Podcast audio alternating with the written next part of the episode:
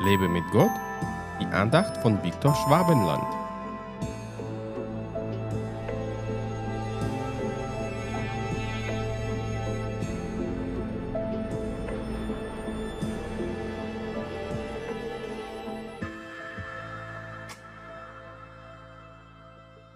Und es ist in keinem anderen das Heil, denn es ist kein anderer Name unter dem Himmel den Menschen gegeben, in dem wir gerettet werden sollen.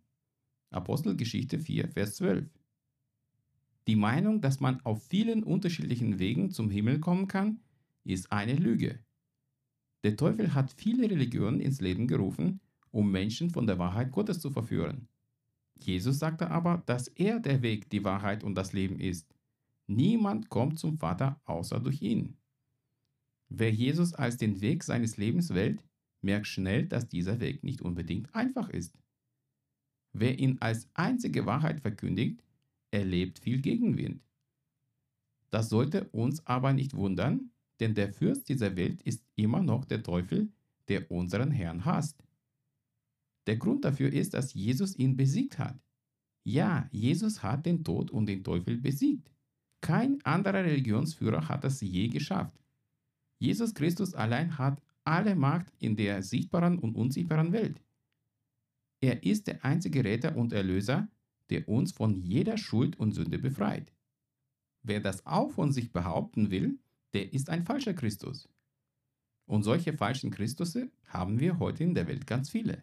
Jeder verspricht zwar einen Frieden, aber den Frieden, den Jesus Christus uns geschenkt hat, kann den Menschen sonst niemand geben. Die Alternativen zu Jesus sehen zwar sehr verlockend und fast paradiesisch aus, doch hinter all ihrem Glanz versteckt sich der Mörder der Menschenseelen. Bei den meisten Religionen muss man für eigene Erlösung täglich was tun, um sie zu verdienen. Jesus hat uns seine Erlösung geschenkt, die wir ganz einfach durch den Glauben empfangen dürfen. Mehr brauchen wir nicht zu tun. Selbst wenn dein Weg im Glauben an Jesus Christus als dein einziges Heil für dich zu schwierig wird, Lass dich von niemandem verführen, andere Wege zu gehen. Gott segne dich. Hat dich diese Andacht ermutigt? Wenn ja, dann teile sie bitte mit deinen Freunden.